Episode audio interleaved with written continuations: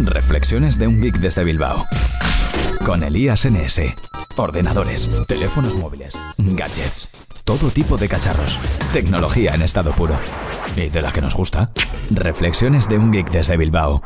El podcast de Elías NS.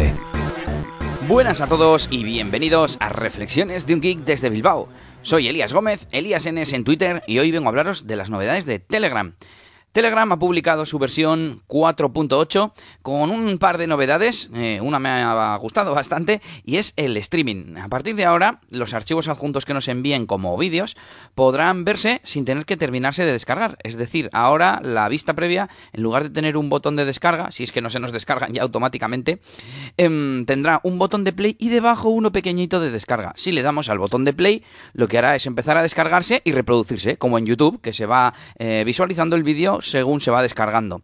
El archivo que se descarga se queda igualmente en nuestra galería y luego podremos acceder a él, pero de esta forma no necesitamos esperar a que se descargue del todo para poder visualizar el vídeo.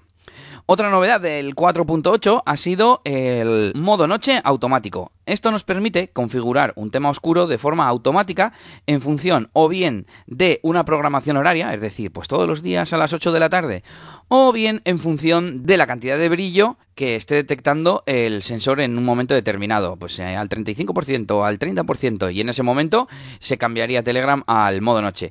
Yo no voy a utilizar esto porque tengo siempre un tema oscuro, pero me parece algo interesante.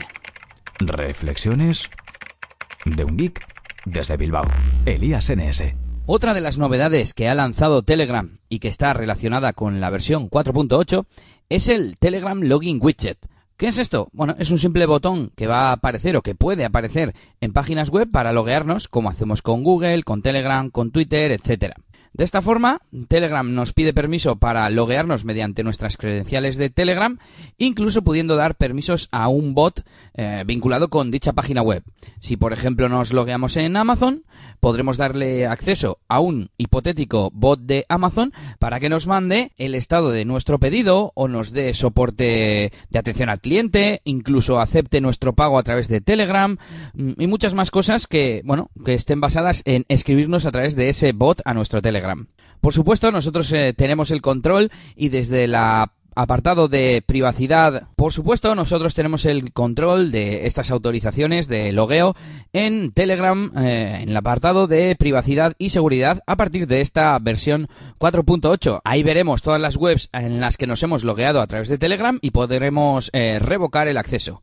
Una cosa muy interesante y que espero que se empiece a implantar pronto porque yo lo voy a utilizar. Reflexiones de un geek desde Bilbao. Elías NS. Hoy episodio rápido comentando por encima estas nuevas eh, características de Telegram en su versión 4.8 y pronto volveremos con más episodios aquí en Reflexiones de un geek desde Bilbao. Hasta pronto.